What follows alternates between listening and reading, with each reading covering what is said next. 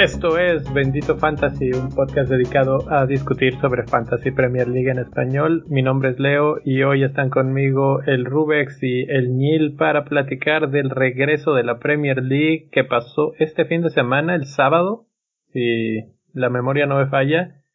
Y pues todo el mundo ya se emocionó, ya abrimos el, la página, el equipo, empezamos a hacer intentos y que nos vamos dando cuenta que ni siquiera está completo todo el juego. no importa, ya estamos ahí, ya hay bastantes jugadores, no están todos, pero pues están los precios de los más importantes y podemos por lo menos platicar un poco sobre las reacciones que tuvimos al respecto. ¿Cómo están, señores? Buenas noches. Fíjate que todavía un poco sorprendidos. Mi cartera me está doliendo y no sé cómo le voy a hacer para armar mi equipo, ¿eh? Se la, se la volaron con la subida de precio. Si, si no te alcanza, pídele a los petroleros del cardumen. Este, Nielham City ahorita no anda prestando. ¿Ya, ¿Ya se va a portar bien el Nielham City? No necesariamente, pero ahorita no nos alcanza ni para nuestro equipo. Así para lo que yo quisiera, no, pero ya, ya, ya estuvimos explorando por ahí algunas opciones interesantes. Y es que, bueno, eh, vámonos por partes. Bienvenidos a todos los que están por aquí por primera vez si no es la primera vez y están de regreso para esta temporada, pues gracias, gracias por estar aquí de nuevo. Y vamos a hacer un poco de, de promoción antes de entrar al tema. Eh, Bendito Fantasy es un podcast que se dedica a hablar en español de fantasy, que eso es algo que no es tan común. Eh, normalmente toda la información que encuentras por todos lados está en inglés y nosotros nos dimos a la tarea de empezar a platicar e, de este tema en español y pues tratar de resolver sus dudas, resolver sus comentarios y platicarlos aquí. Nos pueden encontrar en redes sociales como arroba bendito fantasy y nos pueden apoyar a este proyecto en patreon.com diagonal bendito fantasy. Entren a la página y ahí pueden ver los diferentes niveles de apoyo aunque si no quieren seguir esos niveles también pueden dar lo que lo que quieran, no importa.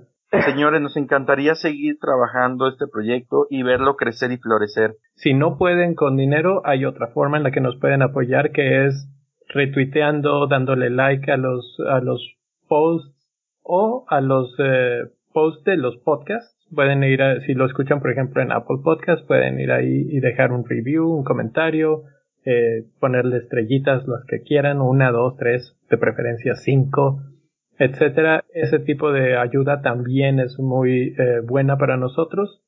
Y finalmente, pues si les gusta lo que van a oír en estos ratitos, pues compártanlo con un amigo, lleguen y díganles, ¿saben, ¿sabes jugar fantasy? Si no, pues vente porque está muy chido y, y vamos a empezar. Tenemos unas cuantas semanas, el, el torneo empieza el 12 de septiembre y pues hay que tener el equipo una hora y media antes. Que por ahí podemos empezar, señores. El primer cambio que tuvo o que podemos platicar que tuvo el fantasy este año es que normalmente se cerraba todos los cambios que tú puedes hacer a los 60 minutos, una hora antes de que se iniciara el partido. Pero este año hicieron un cambio que me parece importante, que es ahora es una hora y media. Y la razón principal de este cambio es que eh, muchos equipos de repente se filtraban sus alineaciones, había gente que de repente tenía información interna del equipo y la sacaba y empezaban a flotar en Twitter. Y si vives en Inglaterra o en España o en algún lado allá en Europa, pues esa es una ligera ventaja porque finalmente esto está pasando alrededor de las 2 de la tarde, ¿no? Y, y estás despierto y es fácil estar en Twitter y de repente tener ese pequeño brinco de ventaja. Pero para los que viven, vamos a decir, en la costa oeste de Estados Unidos, son las 4 de la mañana y pues ya, eso se va a perder por completo. Entonces, como para nivelar un poco el terreno, se fueron media hora más temprano y ahí se cierra, entonces tú tienes que tener tu equipo 90 minutos antes del pitazo inicial del primer partido de la jornada. ¿Cómo ven ustedes este cambio? ¿Qué les parece? Pues realmente, digo, yo no, no, no había pensado que se pudieran hacer tanta trampa una hora antes del, de la jornada. Eh, yo siempre procuro tener mi equipo pues, máximo un día antes, ¿no? Realmente no me gusta estar corriendo en la mañana y menos si la jornada empieza a las seis de la mañana de aquí en México, imagínate, o sea, estarías hablando de estar a las cuatro y media de la mañana, cinco, ahí tratando de terminar el equipo, pues no. A menos que andes en vivo de fiesta, lo veo difícil. Que es posible, pero tampoco es recomendable terminar tu equipo enfiestado. Yo en lo personal, pues mi equipo queda listo como seis días antes de que empiece la jornada. Entonces no me afecta mucho. Seis días antes empieza a cambiar tu equipo, pero termina de cambiar el último no, no, no. Empieza a cambiar en el momento que se acaba el primer juego de la fecha que va corriendo. Ahí ves que si, en cuanto veo que Kevin De Bruyne no se lesionó, lo, lo, lo compro. Lo cual es correcto, normalmente ya lo deberías de haber tenido en tu equipo, pero bueno, eh, entiendo el punto. sí, no, no, pero la verdad es que, bueno, es que este lado del mundo realmente no nos afecta tanto. Al otro lado del mundo, pues el beneficio les afecta mucho, porque también deben tener una sobresaturación de información a la hora buena y pues más de uno debe de caer por ahí, ¿eh? Sí, eh, hubo, hubo un tiempo en el que, vamos a decir, salía el, la alineación de Liverpool y decían Salah no va a jugar o Mané no va a jugar porque tiene un resfriado. Y si tú lo tienes y lo cambias, o cambias el capitán de último momento, pues eso ya te cambió tu jornada, ¿no? Pues imagínate que le ibas a poner el triple capitán a Mané y te enteras que no va a jugar y se lo cambias a Salah y hace tres goles. Todo, todo cambió nada más por ese pedacito de información extra o resulta que no jugó. Entonces, para evitar esto, la Premier League hizo este pequeño cambio de, fecha límite. Pero no fue el único cambio. El otro cambio que hizo fue que algunos jugadores, y esto es creo que de los temas más controvertidos de, del, del nuevo Fantasy de este año, es que algunos jugadores cambiaron de posición el más notable, me parece, Pierre eh, Emerick Aubameyang, que el año pasado era delantero y este año va a jugar en el fantasy como medio. Entonces, esto tiene. Estoy viendo realmente los jugadores que son punta del equipo, ya sea que el equipo juegue con un con un centro delantero o con dos, son los que están dejados como delantero nada más. Exactamente. Todos los demás se vuelven asistidores y entran al Robin, al Robin de la al, al Rush de la media cancha y entonces tienes un abanico maravilloso y inclemente porque al final pues no te alcanza para todo. Exacto, es que bueno, si vamos a imaginar que un equipo alinea un 4-3-3, sí, pero de ese 4-3-3 solo uno está dentro del área, los otros dos vienen de la banda y a veces recortan hacia adentro. Era el caso de Aubameyang, que jugaba muchas veces por la banda izquierda y recortaba hacia adentro y terminaba haciendo él los goles. Ahora, mucha gente decía, bueno, ¿qué diferencia hay entre ese rol que está eh, jugando Aubameyang con el rol que juega Mané o Salah? Y esos dos jugadores han sido medios toda la vida. Entonces, ¿por qué ellos sí son medios y Aubameyang lo pones de delantero? O sea, como que ahí no había eh, coherencia del parte del juego. Lo malo es que, o bueno, lo bueno o lo interesante de la situación es que un medio tiene el potencial de hacer más puntos porque valen más sus goles, porque si no les mete gol a su equipo, pues también les dan puntos extras y al estar en medio campo puede tener más probabilidades de, bonus points, que, es otro factor ahí en el fantasy. Entonces que Aubameyang, que es un equipo de, un jugador en un equipo bueno de alto perfil, se mueva a esa posición, pues es una cosa importante. De hecho, por ahí me tocó ver, inclusive tuiteé el, el, el, tweet de la persona que lo hizo. Era un cálculo de qué pasaría si Aubameyang fuera medio la temporada pasada. Y resulta que en lugar de dar 205 puntos daba 230. Exactamente los mismos que Salah. ¿Y quieres un dato más interesante? Salah cada torneo empieza a dar menos puntos. Que me parece lógico. Eh, no sé, los rivales lo van conociendo cada vez más, lo marcan más. Y además, pues, digo, no se está haciendo más joven, entonces es, es un poco lógico que empiecen a dar menos puntos, pero por ahí van a fluctuar. O sea, yo creo que esos jugadores top se mantienen en ese número de puntos top por varias temporadas. Yo creo que ahí lo, lo, lo, en teoría la siguiente temporada todo se mantuviera igual.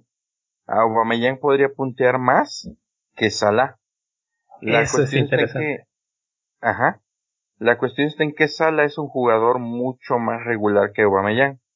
Entonces, si no te desesperas, puedes tener ahí una armita especial. Si te, si, si eres de un, de poca paciencia como yo, entonces yo te recomendaría Sala. No te vas a quedar muy lejos y probablemente no, no, no, no vas a pasar tanto coraje. Otros jugadores que tuvieron movimientos notables, eh, Marcus Rashford, también fue movido. ya no es delantero, ya no es, bueno, es el, no es el 9 de United, pero, pero normalmente jugaba mucho tiempo ahí. y ahora ya es también medio, 9.5 millones eh, en la media cancha.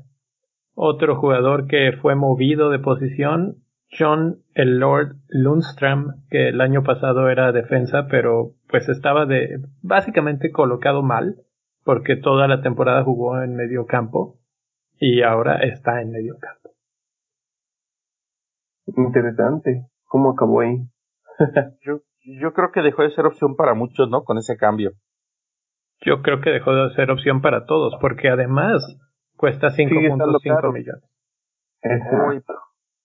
Por esa lana te traes a un jugador que me llama mucho la atención porque lo he visto en muchos equipos, que es Saint Maximin. de, Newcastle. Sí, entiendo que es un jugador muy diferente, bueno, de regate, que es, híjole, es como un Danny Rodman del fútbol. Ándale. Pero este, yo digo, por no dejes este Newcastle, o sea, ¿de qué le sirve hacer maravillas si al final no tiene con quién las conecte? Pues sí, sí. Eh, vamos a ver cómo les va este año. Eh, hubo un momento el año pasado que como que querían conectar.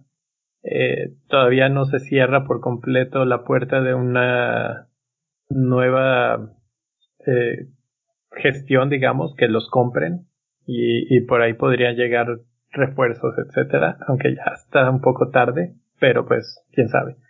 San Maximan es uno de esos jugadores interesantes que, que pueden ser buenos a buen precio. Sí. Sí, definitivamente. Y fíjate que, bueno, ya que estamos ahí, este, otro juego que me llama mucho la atención, la verdad es que no lo tengo ni siquiera en el radar, no sé bien de qué juega, cómo juega, por qué, pero es un nuevo refuerzo de Chelsea. Hoy te va a dar el nombre, es Ziyech. Ajá. Él, ¿qué referencia tenemos? Tú que eres fanático de Chelsea. pues él va a ser mediocampista, armador. Eh, básicamente los jugadores que ha traído Chelsea esta, o, o, que ha traído o que pretende traer son de ataque. Eh, supongo que va a cubrir el hueco que deja William por eso William decide irse, parte porque ya se acababa su contrato, parte porque varios de los jugadores que llegan básicamente son reemplazos directos de él. Entonces, un creativo y con Werner arriba, pues creo que va a estar bastante interesante el ataque de Chelsea. Nada más que Jets está en 8 millones en medio campo. Y el medio campo es una de las zonas más caras de todo el fantasy. De hecho es la más cara, ¿no? No hay un delantero de 12. No, de hecho el delantero más caro que hay es Agüero con 10.5 y Kane que también cuesta 10.5. bajó, ¿eh? ¿Te acuerdas que hace un año empezó en 11.9? Es correcto. 11.1, algo así. Es correcto. De hecho, eso es el otro tema que, del que podemos hablar hoy, así como de reacciones a bote pronto, digamos. Eh, los cambios de precio. Tenemos, eh, pues ese, el cambio de Agüero y de Kane, que los dos bajan. Normalmente hubo tiempos en los que, no sé, por ejemplo, cuando estaba Luis Suárez o cuando estaba en sus mejores momentos Agüero, eran jugadores de 12, 12 y medio a veces.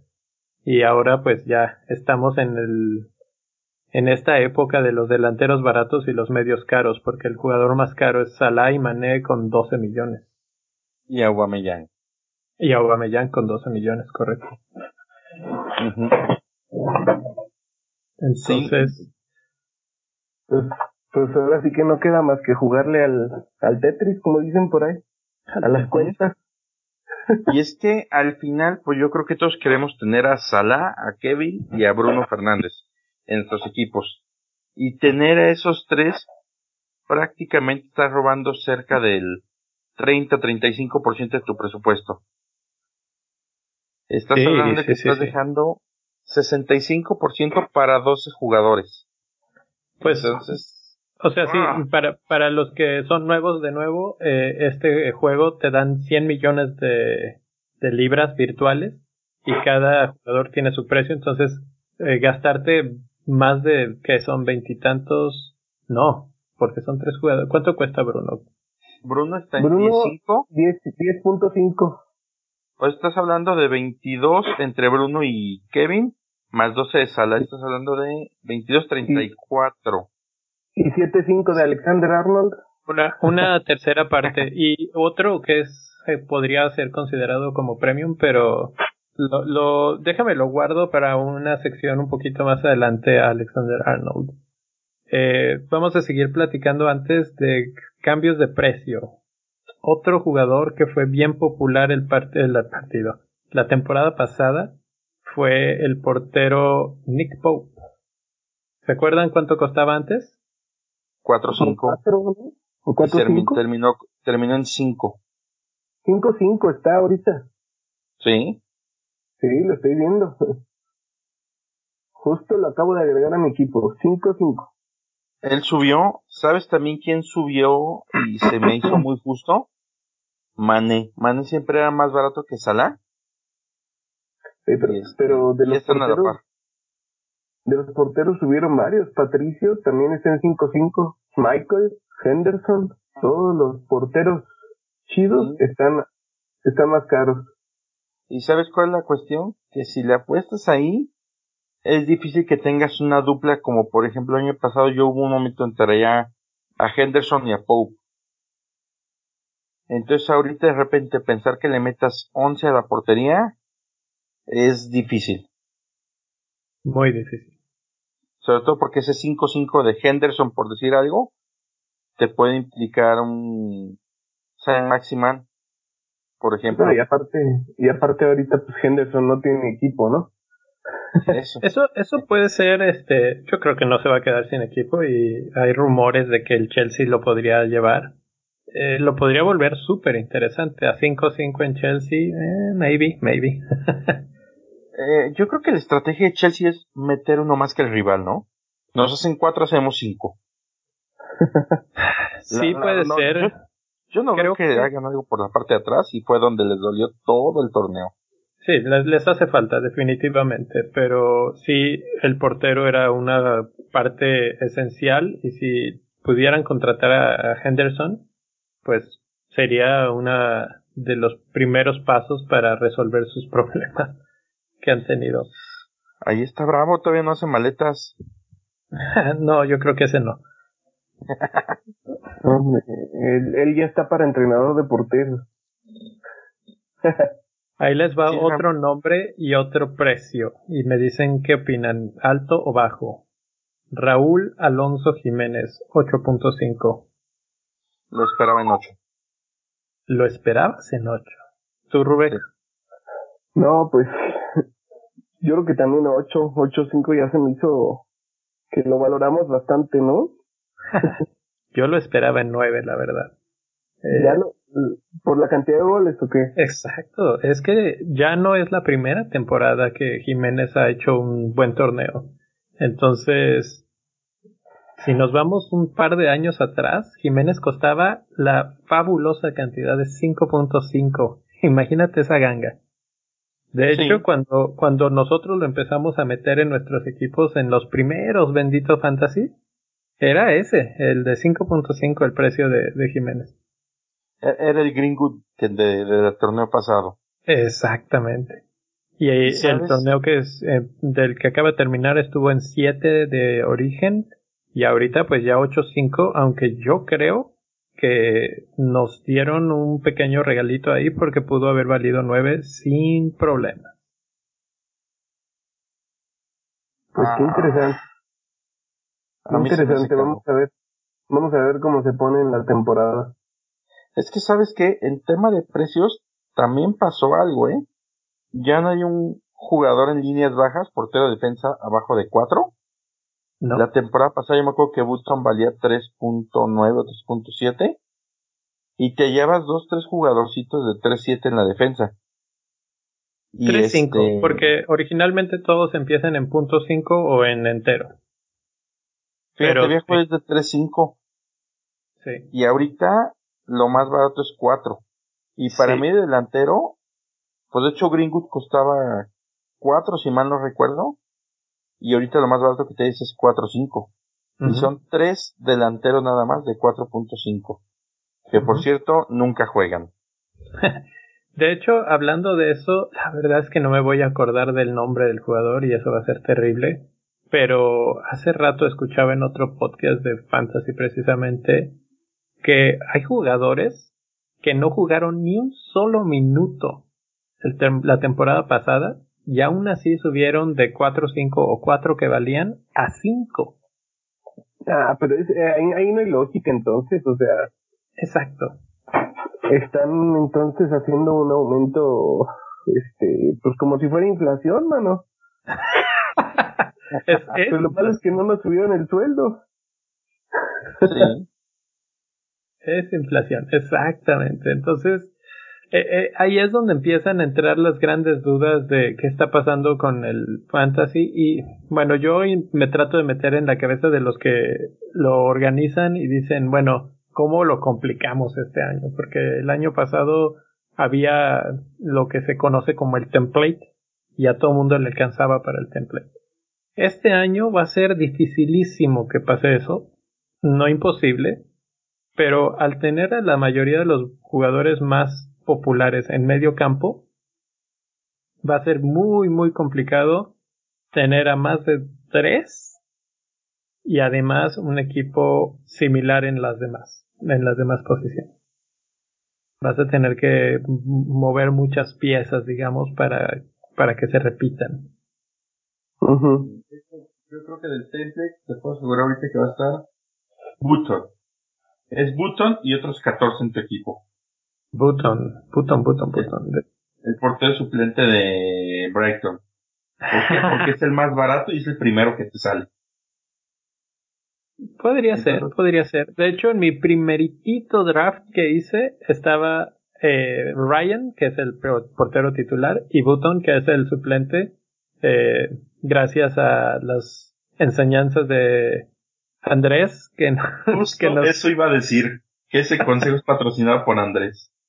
Sí, es que la verdad es que sí me quedé pensando y dije, pues sí tiene sentido, si se va uno, pues va, a entrar el otro y yo no tengo por qué estar haciendo movimientos en la portería. El problema obviamente es que si, si le atinas, por ejemplo, Ryan, dices, ok, me gusta para mi portero de todo el año y eh, resulta que la defensa del Brighton es una basura, pues vas a tener que cambiar.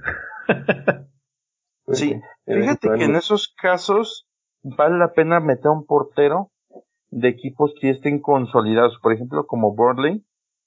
Tú ya sabes a qué juega, cómo juega, va a meter 1-0 todos los partidos, es difícil que le anote, entonces yo creo que la inversión se paga. Sí, por eso es que Pope cuesta 5-5. Ajá, pero por ejemplo si le apuestas al portero de Crystal Palace a Guaita, no sabes la verdad si va a jugar con la mitad de los que jugó el torneo pasado. Porque no sabes a cuántos van a vender. Yo creo que, que es lo que tenemos que pensar. Y fíjate que el torneo pasado yo empecé con esta estrategia y de hecho era tal cual era Ryan y Button. Y a medio torneo decidí más bien cambiar la estrategia del portero y buscar porteros complementarios que dijeras, cuando este va a jugar contra City Liverpool, su reemplazo juega contra Aston Villa y y este y Bournemouth. Entonces, pues fue la otra estrategia y me funcionó un poco mejor. Pero ya estamos más avanzados y ya teníamos a lo mejor dos, tres defensas que tú sabías que eran cumplidores y a lo mejor ahí de ahí pellizcarse el presupuesto, ¿no? O un delantero que empezaba a brincar, como Greenwood, por ejemplo. Claro. pues muy interesante, vamos a tenerle que dedicar un rato a, al armado de los equipos. ¿Qué opinan del precio de Grealish? De 7 millones. Justo. No los pago. Uno dice justo, el otro no los paga. ¿Por qué crees que está muy caro? Me hace que sí. ¿Estaba en qué? ¿En 5.5? No, Grealish estaba... Si mal no recuerdo, creo que se quedó en el mismo precio. ¿En 7? No. No, estaba más barato. Estaba como en 6 cerró la temporada como en 6-4, porque era un poquito más barato que Traore, que cerró en 6-5. El único este, problema que tiene es que no tiene quien le ayude a definir los partidos. Entonces, pues hace un jugador y luego no tiene a nadie para pasarla. sí. Cerró, cerró la temporada con 8 goles, 7 asistencias, 7 clean sheets. Tienes razón, cerró la temporada en 6, 6 millones. En 649 puntos. Es que sabes que hay varios jugadores que caen en ese, en ese apartado que tú dices. Son buenos, pero dices, bueno, sí, explota. ¿Y con quién explota? Sí, o sea, ese Batman no tiene su Robin nunca. Esperemos que esta temporada encuentren a un Robin, si no, yo creo que es uno de los candidatazos a irse a la segunda división, ahora sí a la Championship. De hecho, escuché que su Robin pretende que sea. Ay, ¿cómo se llama este? El del Chelsea de pelitos parados todos para ningún lado. Uh, Él. No me parecería mal. Eh, Chelsea lo tiene ahí arrumbado. La verdad es que no le ha dado muchas oportunidades. No, y con Timo, Giroud y Tammy no va a jugar nada. No va a jugar, no va a jugar. Se me haría un buen movimiento. Oye, me tiene impresionado que Henderson de Liverpool sigue en 5-5.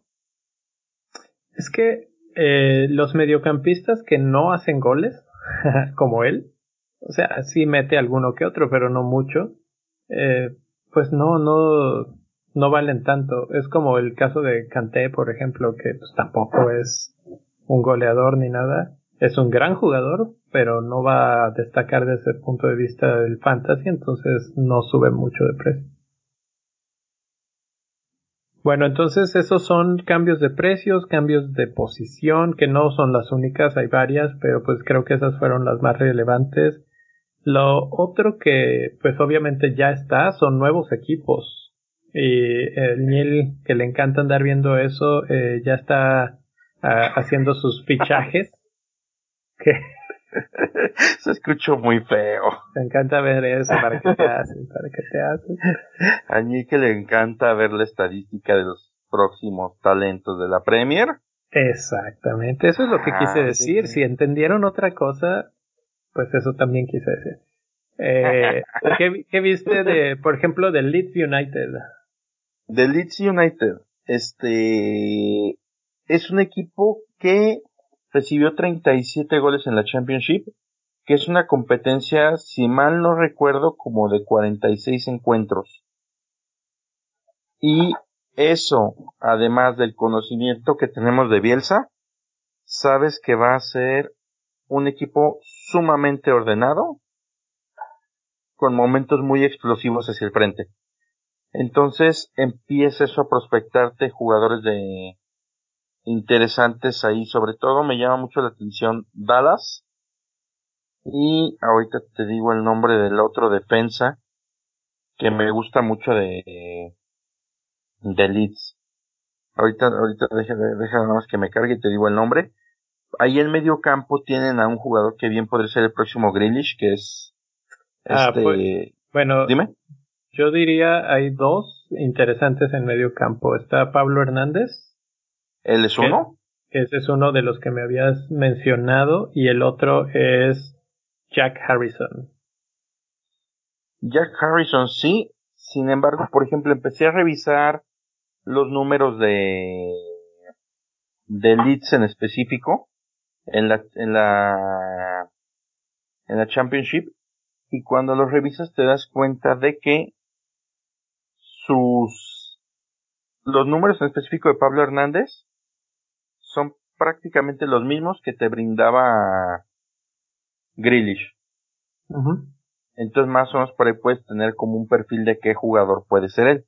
El otro defensa que me, que me gusta mucho es Ailing, que es lateral, va y viene todo el tiempo y este tiene muy muy muy buena incorporación al ataque. Fíjate, ese es un gran tip, porque si vas a pensar en un defensa, quieres un defensa que además ataque, ¿no?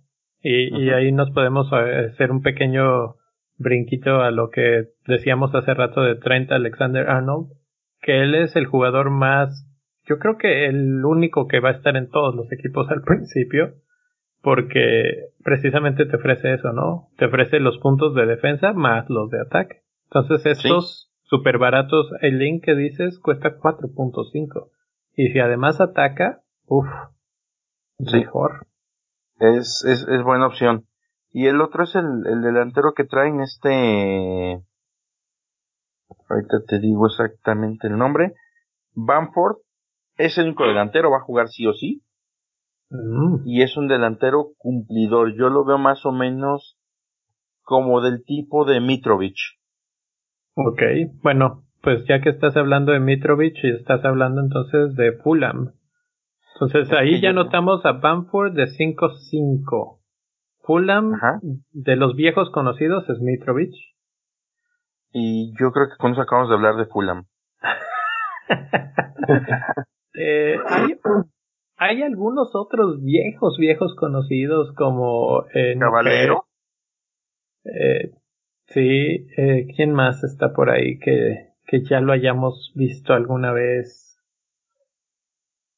Ya, no me saltan igual y por ahí hay alguno, pero Mira, estoy revisando la lista y la verdad es que no encuentro, no encuentro como nada interesante no. dentro de, de Fulham. De hecho, Fulham es un perfil similar al de Norwich la semana, la, La temporada pasada. sí.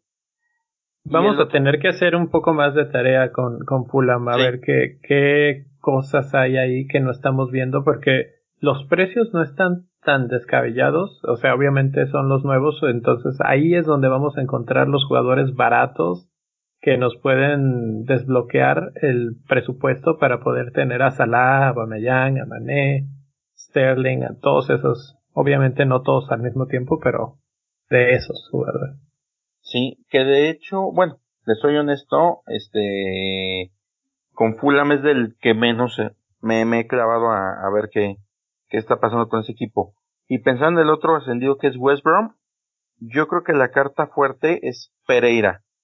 Es jugador encarador, valiente, este, tiene gol, tiene regate, buenos pases, es, es, para que se den cuenta, una, para que se den una idea, podría ser como una especie de Holbert para Southampton.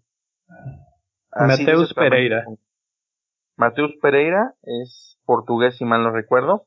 De hecho, asciende, se le acaba el contrato, se va este, de regreso al Sporting de Lisboa. Y días después, y hoy, apenas ayer pudieron ser válida la opción de compra y ya viene de regreso. Bien. Y yo bien, creo, es- yo creo que es la clave, ¿eh? Este jugador es la clave. Si se llegan a salvar, este jugador va a ser la clave. Pues fíjate, aquí empezamos a hablar ya de detalles más de fantasy. Este jugador cuesta 6 millones, no es tan barato para, para lo que nos van a costar los mediocampistas. El problema es que queremos llenar la media cancha, ¿no? Y, y este podría ser tu mediocampista más barato, pero nada más 3.7% de los equipos lo tienen seleccionado en este momento, entonces se vuelve un buen diferencial, muy buen diferencial. Sí, claro. Yo creo que es él y hay este... Yo tengo uno. ¿De él? ¿De ellos quién es? Charlie Austin. Era el otro que iba a mencionar. Charlie Austin. Me da risa porque todavía en la foto no sale. O a menos de que ese sea y no lo conozca el, el uniforme de West Brom, pero por lo pues por supuesto que no. Sale con el uniforme viejo que tenía. Se mamó. sale con el de Southampton, ya le hice zoom, ya, ya pude ver bien. Eh, qué loco. Pero bueno, obviamente eso será actualizado. Charlie Austin es otro viejo conocido del Premier League y de Fantasy. De hecho, es bastante cumplidor cuando, cuando está sano. También está Robson Canu, que también es otro viejo conocido.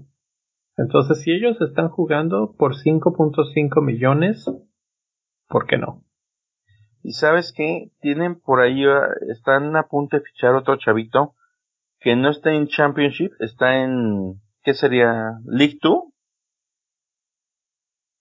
No, eh, Championship de la liga de la sí. Abajo, abajo Championship. Ah, ok, ok que es un fenómeno ahí y ya le echaron el ojo, están en pláticas y están por llevárselo. Y si este chavito entra con el pie derecho, puede ser un avión, ¿eh? Ok, ok. Entonces ahí están como, si él llega, voy, voy, a, voy a buscar el nombre.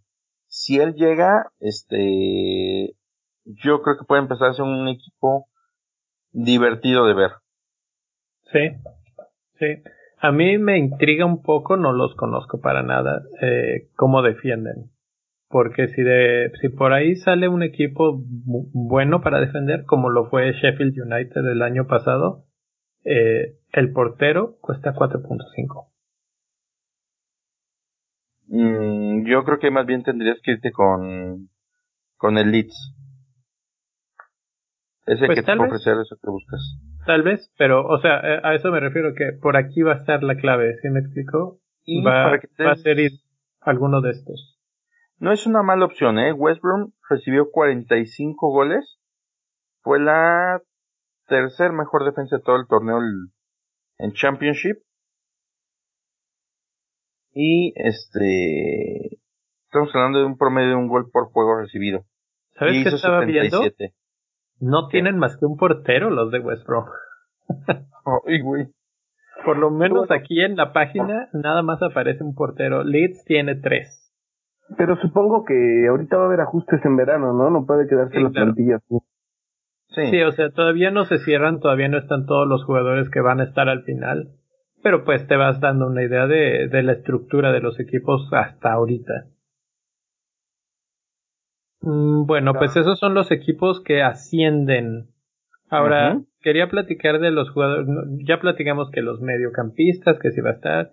Y normalmente está este, este nombre de los premiums, ¿no? De cuántos jugadores premiums que queremos tener. Y a esos entran, pues, los meros meros. Salah, Mané, Aubameyang, Kevin De Bruyne. Eh, no sé si son y. Este, ¿cómo se llama? Bruno van a entrar en esa categoría ya de premiums, por lo menos en precios, sí. Yo creo que, ¿te acuerdas hace un año que nos dio un regalazo con Kevin De Bruyne al precio que lo ponían? Ese año, este año les va a pasar lo mismo, pero con Bruno. Puede que sí, pero ¿sabes qué? Ya que mencionas a Kevin, creo que nos volvieron a dar un regalazo, porque Kevin De Bruyne ya demostró que es un inamovible inrotable de, de Pep. O sea, el día que lo rote está pensando en que puede perder el partido. Entonces va a jugar la mayor parte de los partidos. Probablemente no todos, pero muchos, muchos, muchos. Y con 11.5 millones es un sí o sí porque además está en tiros libres, eh, probablemente tire penales, eh, tiros de esquina, más asistencias, más alguno que otro gol. Tengo, bueno, Kevin De Bruyne en su estadística, el torneo pasado tuvo prácticamente una asistencia o gol por juego. Imagínate, eso es brutal. De hecho, empató el récord eh, de todos los tiempos de Premier League que era de Thierry Henry. Entonces, para mí el mejor, bueno, no solo para mí, fue elegido el mejor jugador de la temporada, el MVP de la temporada eh, del año pasado y por encima de los liverpuleanos. Entonces, ah, para mí ese fue en su momento el primer nombre en mi plantilla y sobre eso empecé a armar mi equipo. Luego lo quité porque ahorita hablamos por qué. Pero, pero va a ser un, jugador constante. Eh, otros premios. Salah, Mané, Auba, Sterling. ¿Cuántos ustedes creen que van a tener en sus primeros equipos? Vamos a decir jornada uno. ¿Dos? ¿Tres? Y solo estoy hablando media cancha, ¿eh? Yo creo que voy a tener dos en la jornada 1, tres para la jornada 2. ¿Cómo lo financias el tercero? ¿A quién vendes? Ah, ya lo tengo armado, mi equipo. Ah, o sea, ya tienes eh, dinero sobrante para la tercera, para, para meter al tercero en la segunda jornada. De hecho, tengo mi equipo armado con tres y más bien voy a tener que sacar, voy a tener que sacar uno. Y ahorita platicamos por qué. Ok, ok. Eh, ¿Tú, Rubex? ¿Cuántos que leo? ¿Cuántos jugadores premium? Premium, no, pues a lo mucho uno o dos. ¿Cuál? No, ¿Cuál, es tu premium favorito? Así que dices, este no falta en equipo. Eh, va a ser Kevin De Bruyne, definitivamente. Ok, entonces a, ti es el tipo de persona que necesitas oír la, la sección siguiente de por qué, que hemos estado eh, ahí medio diciendo. Pero antes de que, ok, entonces esos son mediocampistas. Para mí, eh, yo también tenía tres como en Neil, de hecho supongo que muy similares los tres, pero uno ya bajó el barco precisamente por la razón que comentaremos y si nos vamos a la defensa, hay otro jugador premium que ahora sí hay que hablar de él, Trent Alexander Arnold. Por 7.5 millones, un jugador que básicamente juega de medio delantero y que además le dan puntos por, por lo que hagan en defensa, eh, le dan puntos por más puntos por un gol que a otros jugadores y a veces tira tiros libres. Es un super ganga. A mí se me hace que quedó barato. Yo creo que sí, pero también lo pienso y realmente no podían meter mucho más presupuesto a un jugador de defensa. Y vuelvo al punto. Es barato porque al final de la temporada no vas a encontrar un medio o delantero que te dé más puntos por 7.5 millones. Exactamente. Definitivamente. De hecho, es, déjame decir que es el cuarto goleador de tiro libres ¿eh? Del de la temporada pasada. Sí, sí, sí. Y, y si nos vamos a puntos, eh, el que hizo más puntos fue Kevin De Bruyne, 251. Luego Salah, 233. 221 de Mané. 210 de Alexander Arnold. O sea, ya, sin ir muy lejos, hizo más puntos que Sterling mismo. Que Aubameyang. Sí. Y, y a un precio mucho, mucho más razonable. O sea, si vamos a imaginarnos un caso hipotético de que Alexander Arnold estuviera en la mitad de la cancha, eh, y, o bueno, que fuera otro jugador, pero que jugara igual de bien y que costara 7.5, no jamás lo pensarías, o sea, no habría ni discusión. Sí. Imagínate a Grealish haciendo esos puntos, con, valiendo 7.5 ni, ni no hay argumento. Entonces, por eso creo que 7-5 le quedó corto. Está muy bien, qué bueno que quedó ahí no en 8. Pero, pero bueno, hablando de eso, eh, creo que mucha, mucha, mucha gente está de acuerdo porque el 56.2% del fantasy hasta este momento lo tiene en su equipo. Debe ser el jugador más seleccionado de todo el fantasy, ¿no? Ahorita. Seguramente sí, seguramente sí. Es el primero, o sea, el primero que realmente es inamovible. Ahorita no sé si hay alguna forma de ver, o sea, o a menos de que dándole clic a cada uno, pero comparado con otro que es muy popular como Salah, Salah nada más está en 26.2. Es doble. Entonces, eh, sí, sí, yo creo ahí, que... Ahí te va. El jugador más seleccionado de toda la liga es Kevin De Bruyne con 62.6. Ándale. El segundo más seleccionado es Trent Alexander-Arnold con 56.2. El tercero es Bruno Fernández con 42.6. Luego sigue Timo Werner. Que tengo mis dudas, ¿eh? Bueno, vamos Oye, a oye. hablar de Werner. Ya es, es- estamos hablando de premiums de cada lado. Ahora, premiums en la delantera. ¿Lo considerarías a él, premium? Sí, obviamente es premio por el precio. Este, pero ¿sabes qué?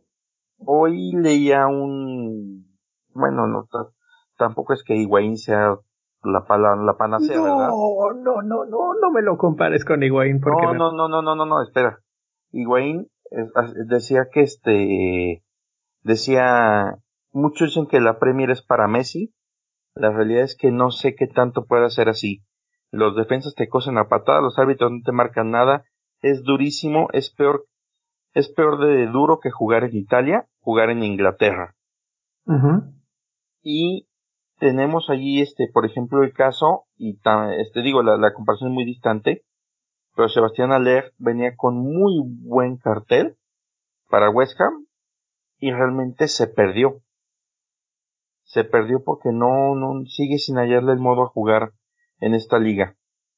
Entonces yo creo que Werner tiene más argumentos, le va a costar, lo va a hacer bien, pero no sé si puede ser tan redituable como a lo mejor como un Jiménez o como un Marshall.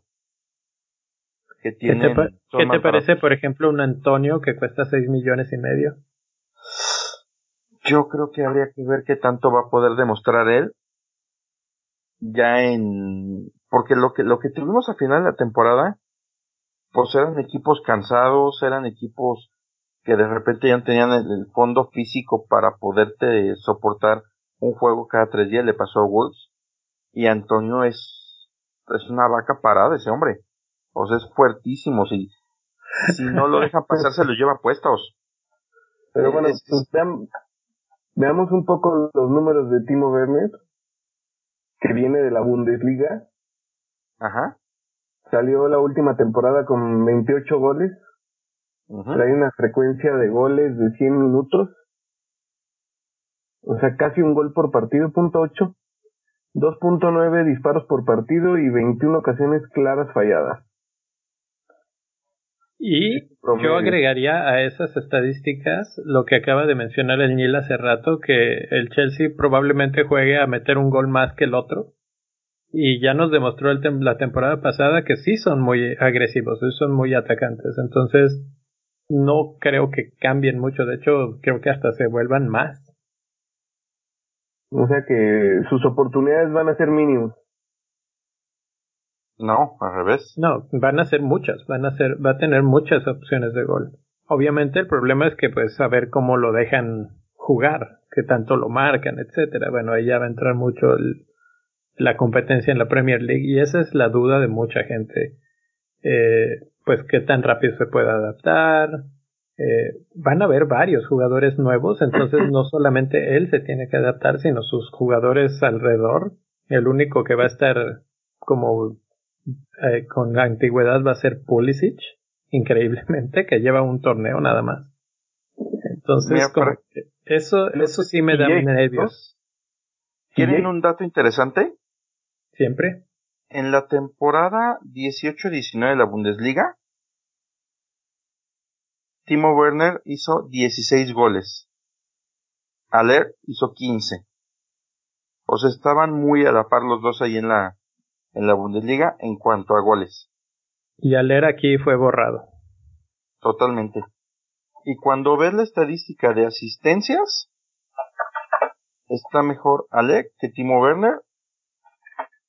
Y, a ver, déjame ver goles más asistencias. Lo único Obviamente que yo argumentaría en ese caso es que eh, Timo va a llegar a, a un equipo mejor, con mejores individualidades alrededor de él. Entonces eso le va a ayudar a pues también tener un mejor desempeño. Pues sí. Y aquí también aplica el consejo de, de Enrique. No, de Andrés. Perdón, de Andrés, de Andrés. Siempre los confundo, me, me van a acabar odiando. El consejo de Andrés, jugador que llega a la Premier no brilla en la primera temporada. Eh, no sé, tendría que pensar, mi memoria es muy, muy mala, pero sí debe de haber ejemplos de jugadores que han brillado inmediatamente. Sí, está Eh, Bruno. Exacto. No te vayas lejos. Chicharo. Chicharo, pero bueno, hasta cierto punto se podría decir. Y ahora te puedo dar seis ejemplos de jugadores que no han brillado cuando llegan. Es otro que sí. Eh, sí, exacto. Este, Eh, entonces, yo creo que es una buena opción. Si te sale la apuesta está buenísimo, pero considera que por 9.5 le estás robando presupuesto a la media cancha. bueno, ahí te va este trompo, a ver si te lo echas a la uña. Entre Jiménez y Timo Werner, ¿a quién escoges? A Marcial. Marcial cuesta nueve, ¿eh? Sí, sí, sí está en medio de los dos. Pero sabes que ese mes que va a estar mucho más potenciado por los jugadores que lo rodean. Acuérdate que también cuenta mucho quién, quién más tienes alrededor. Claro. Por eso preguntaba yo mucho sobre esta persona, Sijic o Sijic, o no me acuerdo cómo se llama. Sijic. Ujú. ¿Él, él- él qué hacía o qué credenciales tenía? Porque al final, entre Pulisic, Mason Mount y él, van a empezar a potenciar a Timo Werner. Claro. Claro. Chelsea, como siempre, va a ser muy interesante. El año pasado fue muy bueno porque estaban baratísimos. Entonces, este, nos daba muchas opciones ahí con Mount, etcétera. Este año no va a ser tan fácil. Otra vez, eh, una complicación más en el fantasy. Vámonos al otro extremo de, de los precios, a los baratitos, a los que nos van a dar chance, pero que ya están más probadones. Entonces, eh, quiero empezar con uno que yo creo, el otro día lo vi jugar otra vez en la Europa League, Greenwood, de Manchester United. 7.5 millones, hizo 103 puntos la temporada pasada, jugó 1203 minutos, hizo 10 goles y una asistencia. Y era el chavito que dijimos que casi no iban a juntar. Entonces, eh, comparándolo con Jiménez en la temporada 18-19, o sea, hace dos, eh, Jiménez hizo 13 goles y 10 asistencias. Claro que jugó mucho más. Eh, pues le llegó casi a esos números con muchísimo tiempo menos de, de partidos. Ahora sabes que también hay un, hay un punto que es bien engañoso y es que Greenwood no aparecía tanto y después del Project Restart apareció hasta en el cereal. Estaba todo el tiempo Pues- en la cancha. Eso es bueno, chavito. sí.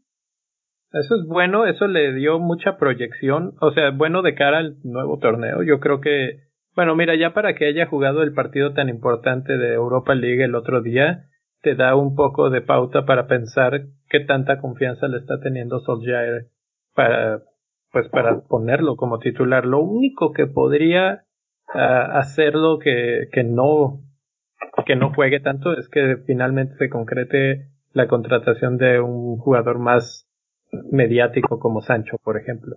Justamente te iba a decir eso, o sea, hablas de confianza y entonces ¿por qué buscan un jugador para esa posición? Ah, porque ya sabes cómo son esos equipos. El chiste también es vender. Y, no, y en ese tipo de equipos también quieren tener dos de la Claro. misma cantidad o hasta mayor, Claro. porque tienen varios torneos. Bueno, no sé el United de ahorita que vaya a tener, pero pero Mucho no coraje de no jugar la final. No, de- definitivamente eh, sí tienen que reforzar. Digo, en esa posición también está Daniel James, entonces ahí va a haber competencia, pero ese sería el único pero. Hay, hay otro jugador también joven, también barato, 6.5 millones, medio, 69 puntos, poco menos de minutos, 888 minutos, 5 goles, 2 asistencias, Manchester City. ¿Adivinan quién es? Sí, y no lo llevo. Phil Foden. Sí. Hijo. Pocos minutos, equipo de muchas rotaciones. Difícilmente va a estar jugando tanto como quisiéramos. Pues, este, de acuerdo a Pep Guardiola, él es el llamado a sustituir a David Silva, entonces Eh, mientras ya ahora Silva hoy precisamente fue su último día, ya fue anunciado con la Real Sociedad. Entonces Foden empieza a tener mucho más relevancia y sube a ese escalón de ser el que tiene más minutos. Es que sabes qué, todos tienen, todos son llamados a sustituir a otros tres o cuatro en ese equipo. Ah, claro. Pero yo creo que sí tiene opciones. Eh, también le pasó algo similar a Greenwood, que empezó a jugar más conforme el Project Restart se fue asentando. Y, y, bueno, obviamente, como dices, el problema son las rotaciones en el City, pero es un jugador barato, 6.5. Ahora, por 6.5 no preferías a lo mejor traer a alguien que tuviera mucha más certeza de juego y efectividad como Traore? Eh, sí, pero Traore tampoco es titular. A ver, vamos a buscar jugadores mediocampistas de 6.5. Dame un segundo. Bueno, en lo que buscas, les voy a contar el otro jugador que está en el fantasy de la mitad de la gente, casi casi también, que es Vinagre de Wolves. Y fuera del aire se lo mencioné a, a y me dijo, es que no entiendo por qué y hay una explicación muy sencilla. Vinagre juega de lateral izquierdo en la defensa. Entonces, eh, hay un jugador que normalmente es el titular ahí, que está lesionado, que es Johnny. Entonces, mientras Johnny no esté, Vinagre juega. Y Wolves es una defensa como exactamente lo que estabas mencionando hace rato, que es una defensa conocida, sólida, estructurada, un equipo que ya se sabe a lo que juega. Entonces, generalmente les va mejor cuando está Boli en la cancha. Ya ahorita Boli ya regresó de su lesión, entonces va a estar mucho más asentado y Vinagre va a ser titular a 4.5 millones. Por ese lado suena bien. No sé pues si sea la mejor opción, pero no suena nada mal, ¿eh? Lateral es de los pues que suben y tiran centros. ¿Cómo, ¿Cómo aprovecha su oportunidad, no? Claro. Realmente, realmente es ver si de veras explota o no. Eh, y fíjate que ahí en ese caso, a un jugador tan barato, también hay que tomarlo con esa perspectiva, decir, bueno, me costó 4.5, no va a ser lo que hace Trent Alexander Arnold. Entonces, si, si bien te va, tal vez nada más te da los puntos del clean sheet y se acabó. Eh, pero, pues es ese tipo de jugadores los que terminas teniendo que meter eh, en tu equipo y a veces se llaman Bernarek, a veces se llaman Dallas del Leeds United, a veces se llaman Vinagre, a veces se llaman Taylor de Burnley, que es otro jugador que tengo aquí en mi lista de, de los más baratitos. 4.5. Otro defensa que es cumplidor de una de un equipo que es cumplidor en la defensa. Si Pope ya está muy caro a 5.5 y quieres alguien en defensa de, de Burnley, ¿por qué no Taylor? Sí, tiene que ser algo así o Peters. Ya tengo el dato de jugadores de menos de 6.5 que sin bronca le compiten. Traore, a Pérez que terminó jugando todo. El chavo de Rubex, War Pros. Henderson. Diego Jota. Cinco nada más y hay un chorro más. Fíjate que de todos esos, el que más me late es Diogo Jota. No tuvo un buen torneo el año pasado, pero tengo, está joven, está fuerte y está en un buen equipo, entonces creo que le puede ir mejor este año. Pero curiosamente, la gente te respalda. Foden es el cuarto más seleccionado por ese precio. Por debajo de ah. Traore, San Maximan y Stephens. Sí. Stephens creo que está ahí por barato. Sí, claro, claro. Eh, y, y tal vez que a veces ya llenaste los huecos de del Manchester City, entonces pues te vas por los otros equipos. Sí, entonces, pues sí, ahí está, ahí están algunos nombres. O sea, bueno, todavía no es exhaustiva. Eh, sigan escuchando en los próximos episodios. Muy probablemente sigamos desenterrando nombres y, encontrando joyitas. Estas son así como las primeras. Jugando la orfebre. Así es, así es. Estas son las primeras reacciones a, lo que está saliendo en el fantasy. Ya para cerrar, vamos ahora sí a hablar del tema este, ¿por qué no Kevin De Bruyne? ¿Por qué no Agüero? ¿Por qué no Sterling? ¿Por qué no Bruno en la primera jornada, Daniel? Porque todos juegan con Pep menos Bruno. No, pero hay una mejor razón. no, la razón es que dijeron que este que la primera jornada no va a jugar ninguno de los equipos de Manchester por el desgaste que tiene de las competencias europeas.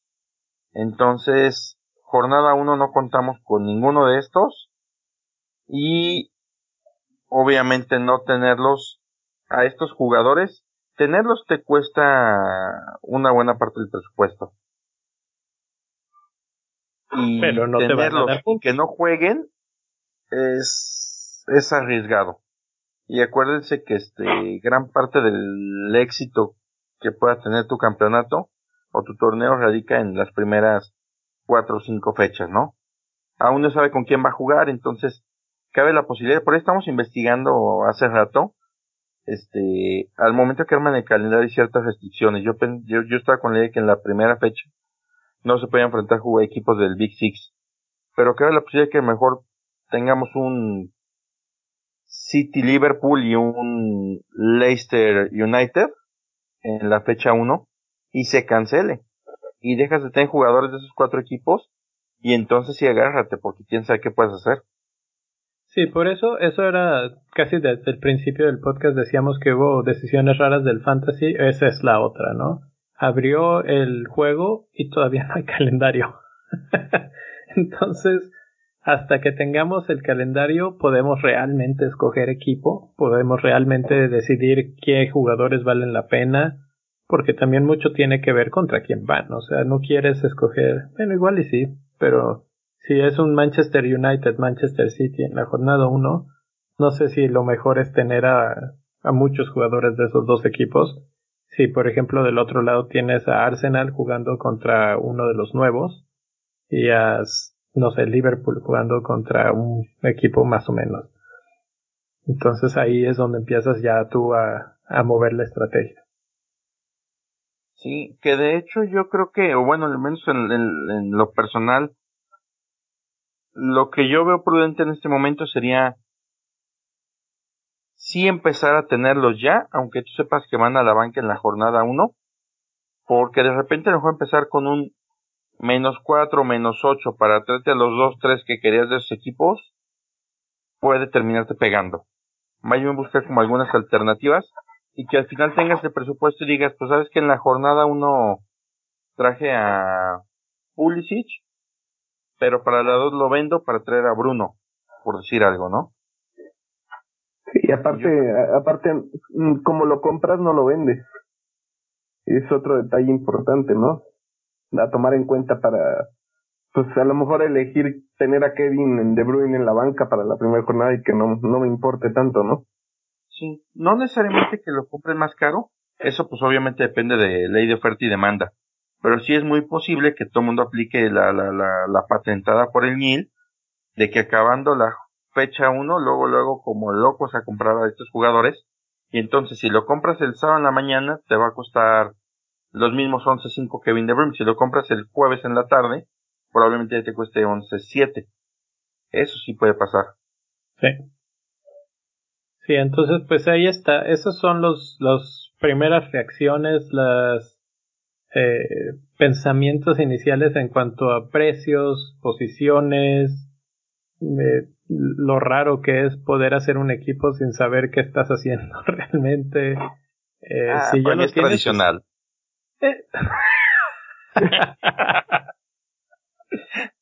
Para mí es un martes cualquiera. Así es que bueno, pues como un martes cualquiera empezamos esta nueva temporada. Eh, esperamos que se unan a nuestra mini liga. Eh, les vamos a dejar ahí el, el código de la liga, pero pues si están escuchando y quieren anotarlo, por aquí se los podemos decir de una vez. Déjame ver. El código es ZR9MCL. Otra vez, ZR9MCL. Como quiera lo voy a poner ahí. Eh, pueden encontrar los links directamente en redes sociales.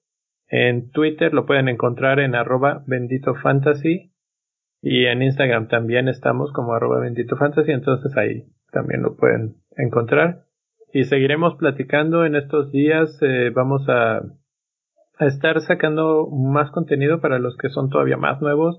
Esperamos poner un video en YouTube en el que podamos explicar desde cómo entrar, qué, cuáles son las reglas, los, pequeños detalles de todas estas cosas que hemos estado hablando ahorita, para que sea lo más fácil posible. Eh, una de las cosas, no sé ustedes qué opinan, qué, qué fue lo que los enganchó, pero a mí fue las mini ligas, ¿no? Y obviamente entrar en mini ligas grandes como la de Bendito Fantasy, que son de mucha gente que, que ni conoces del mundo, pues es divertido desde un punto de vista, pero hacer mini ligas chiquitas con tus amigos nada más, ya sea de, de la escuela o de la oficina o de la casa de la colonia, siempre se pone buena la competencia ahí y ahí es donde realmente nace el verdadero amor por el fantasy. ¿Ustedes qué, qué opinan? Definitivamente no te da ningún premio. No, definitivamente se pone muy sabroso y, y hasta enriquecedor porque luego, este, pues, pues vas, este, la competencia crece tanto que te empieza a clavar más duro, ¿no? De no querer que te bajen de lugar o de querer bajar más abajo de que el otro para que, para que no te deje arriba. Entonces, o sea, se va creando una competencia bien sabrosa y te pone a pensar estrategias te pone a, ver los partidos, o sea, el juego te va jalando y te, te mete más en la Premier si no eres super fan. Yo he visto mucha gente que se ha hecho fan jugando al Phantom. Pues la, la realidad es que este, este podcast nace de una mini liga de cuates. Así es, así es. De, de cómo le podemos hacer para que nos vaya mejor en esa mini liga. Y poco a poco le, le fuimos agarrando más la onda. Y si vemos nuestros este, puntos al final de temporadas pasadas comparado con el último año, eh, es una diferencia abismal. Sí. Entonces, pues ahí está. Ahí está. Gracias por estar con nosotros hoy. Eh, seguimos en contacto. Por ahí van a ver. Normalmente publicamos los miércoles en la mañana para América eh, se graban los martes en la noche, entonces el miércoles en la mañana ya está para ustedes en cualquier plataforma de podcast que les guste, Apple, Google. Uh, si me preguntan a mí, la mejor es Pocket Casts, pero la que les guste a ustedes, ahí van a encontrar el podcast ¿Sabes, ¿Sabes, ¿Sabes cuál es mejor? ¿Cuál te gusta? La fiera. Ah, eso es otra cosa. Ah, no nos podemos ir sin decir arriba la fiera. Bueno, pues eso, ese es el toque para decir ya vámonos. Nos vemos hasta la próxima semana. Hasta la próxima. Arriba la fiera. Bye.